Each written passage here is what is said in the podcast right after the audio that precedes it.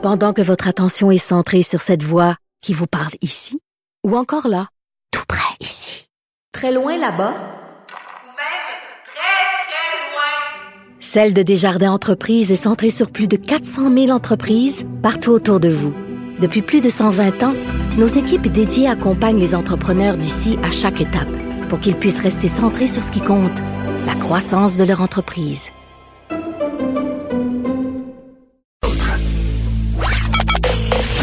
Joignez-vous à la discussion. Appelez ou textez le 187 Cube Radio 1877 827 2346. Je pense que j'ai jamais vu autant de chiens dans mon quartier de bébés chiens. Les gens prennent des marches et clairement, euh, beaucoup de familles ont pris la décision d'adopter un chiot. Là, je parle de chiens, mais il y a beaucoup d'adoptions euh, de chats aussi. On a parlé quelquefois au docteur euh, Lucie Hainaut, qui est médecin vétérinaire, fondatrice du magazine Web Flair et, compagnie. Je l'ai invité à faire partie de l'équipe de l'émission jusqu'à la fin de la saison. Il sera là, il faut deux semaines, le jeudi, parce que à cause de cet engouement-là, ben un, j'avais envie qu'on qu'on fasse un peu d'éducation parce que souvent on manque de connaissances par rapport aux animaux de compagnie. Euh, on parlait du choix de l'éleveur euh, à plusieurs reprises, des problèmes qu'on peut avoir. Puis euh, toutes les fois où on s'est parlé, là, une fois en particulier, est venue sur le sujet la question des fameuses assurances. Et moi, quand on me parle d'assurance pour animaux, je dois avouer que je bondis. Je ne sais pas si je trouve ça vraiment utile, mais peut-être que dans le contexte, ce l'est. Docteur Hainaut, bonjour. Bonjour. D'abord, merci de l'opportunité. Je suis super contente de collaborer avec vous là, sur une base régulière. Ben, ça me fait super plaisir parce que les gens ont des questions puis ça intéresse le monde de prendre, euh, de, de, faire en fait les, les, bonnes actions pour leurs animaux de compagnie parce qu'on a plein de choix. Il y a tellement, c'est tellement, on va pas se mentir, c'est un énorme marché. Le marché de l'animal de compagnie, ça a explosé euh, depuis, en tout cas, euh, 10 ans. Là, moi, je trouve qu'il y a un changement à 360 degrés. On est ailleurs, c'est pas le même monde. Puis de plus en plus, c'est les gens qui avaient des Pour leurs animaux. Juste il y c'était comme des extraterrestres. Pas de compagnie, beaucoup l'offraient. Là, maintenant, c'était un peu rendu euh, la routine. Vous, est-ce que vous trouvez ça important? Super important. C'est vrai que j'en vois de plus en plus. Hein. Il y a cinq ans, écoute, j'en remplissais peut-être un par semaine, un formulaire d'assurance. Maintenant, j'en remplis à chaque jour. OK. Et qu'on voit que l'éducation là, dont vous parliez, ben ça fonctionne. Les gens sont au courant maintenant. Et c'est super important de budgéter les soins qui vont venir avec l'adoption d'un animal de compagnie les frais de la médecine, là, que ce soit la médecine humaine, la médecine dentaire, la médecine vétérinaire, c'est dispendieux. Mm-hmm. On se le dit, ça l'est. On le voit bien en quelle partie de nos impôts s'en vont payer pour les soins euh, dans les hôpitaux pour nous, des humains. Ben, c'est pas moins cher de traiter un animal. En même temps, aussi, j'ai l'impression que les gens, euh, quand, quand on adopte euh, soit un chien, un chat, eh, on, a un peu la pensée magique. On, se dit, ah, il sera pas malade, là, c'est juste, c'est juste les, les, les, examens annuels puis les vaccins de rappel. Là, c'est pas, c'est pas une terre en bois de bout. Pourquoi j'aurais besoin d'investir dans une assurance qui va me coûter vraiment cher par mois? C'est tellement vrai qu'on pense ça. Hein. On pense toujours qu'on va être du côté des chanceux, mais non. Parce que ce qui se passe, c'est que si on a, par exemple, un animal qui vient d'être blessé, OK, on est en situation d'urgence. Mm. Déjà, on est émotif. Hein, on voudrait sauver cet animal-là. Il y a la question d'argent qui rentre en ligne de compte et c'est normal, on a tous un budget à respecter. Donc, on a l'émotion, l'urgence, le budget et souvent, des gens d'une même famille qui vont pas nécessairement penser de la même façon sur les soins qu'on prodigue ou pas à cet animal-là. Le père, il veut le faire euthanasier, puis les enfants, puis la mère, ils veulent pas. Ils veulent payer le 6 000 pour changer sa hanche. c'est des gros préjugés. Non, mais c'est vrai que c'est souvent le cas. OK, c'est vrai. Je vais aussi des fois avoir devant moi un animal qui ne va vraiment pas bien, puis quelqu'un qui va me dire, ben là, moi, je voulais m'acheter un vélo de montagne. OK? Et mais c'est ça. Alors, ce cocktail-là d'émotions versus l'urgence, ce n'est pas un bon conseiller. C'est pas le temps de prendre les décisions à ce moment-là. Avoir un animal, les soins qu'on va y offrir, ça se discute avant l'adoption. Oui, puis le prix d'achat, c'est gros aussi, là, Lucie. Là, ah. surtout en ce moment, là, puis pour les mauvaises raisons, là, beaucoup de gens ont augmenté leur prix. Si tu payes 2-3 000 dollars pour avoir un chien, euh, puis même parfois pour avoir un chat, j'ai vu des races de chats qui sont rendues autour de 2 000 dollars. Euh, il y a beaucoup de personnes qui se disent qu'ils veulent pas investir dans des soins vétérinaires. Là. Mais tellement, Geneviève, ça, je vois ça chaque semaine maintenant. Voyons, j'ai payé ce chien-là 3 000 dollars, j'irai pas remettre 2 ou 300 dollars dessus pour le soigner. En pensant que parce qu'on le paye cher, on a comme une garantie qu'il ne sera pas malade. Mais une gastro-entérite, un accident, une patte cassée, ça n'a rien à voir avec le prix d'achat. C'est un être vivant. Tu sais, un chien, là, c'est comme un humain.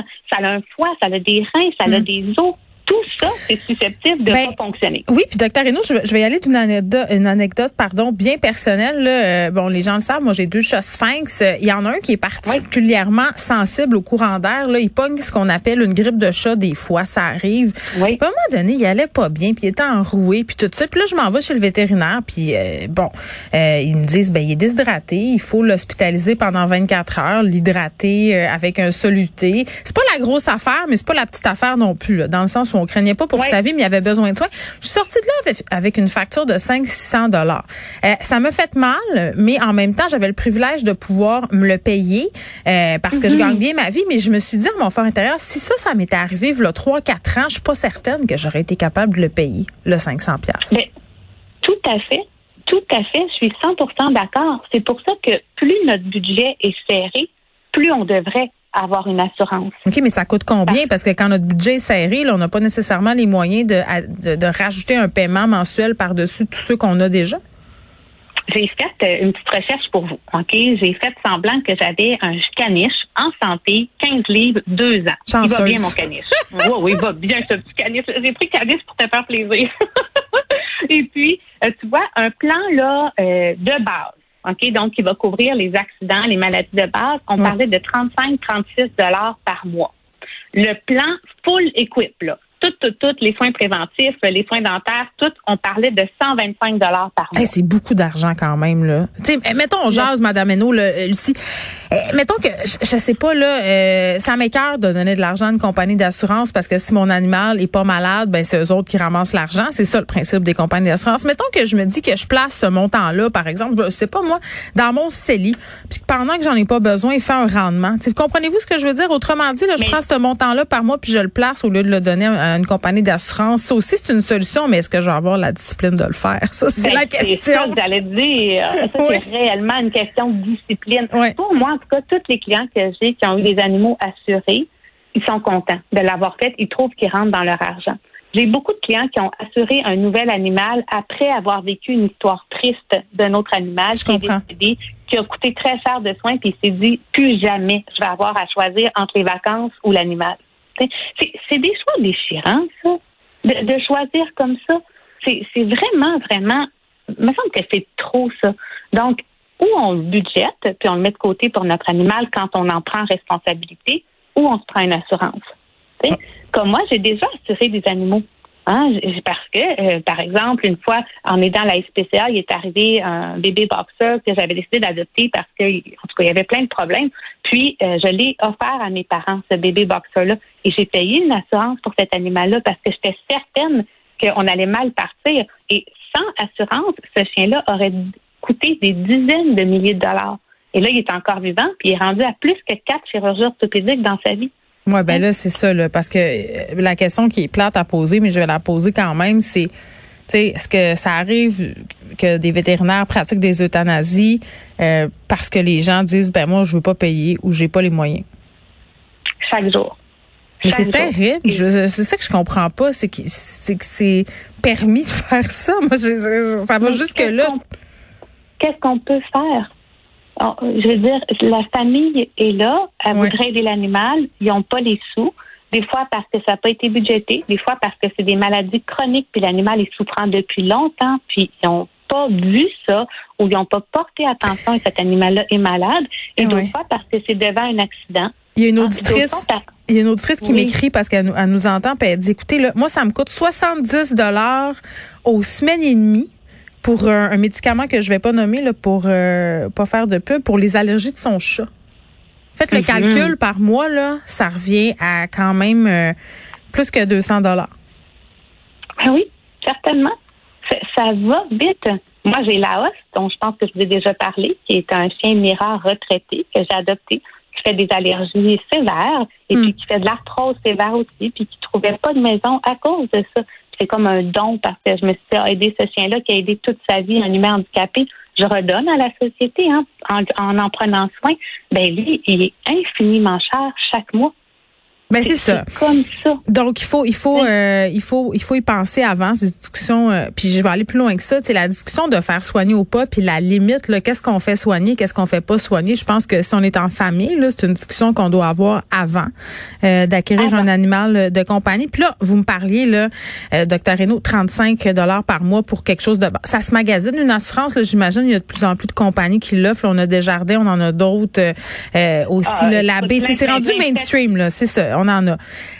125 euh, euh, pardon, 125 par mois, ça, c'est ce que vous m'avez dit pour le plan platine. Mais mettons qu'il arrive de quoi? C'est comme dans, mettons, les assurances auto, puis j'ai une franchise à payer? Oui, la franchise va varier en fonction du plan choisi, en fonction aussi de l'âge d'un animal de 100 à 500 dollars.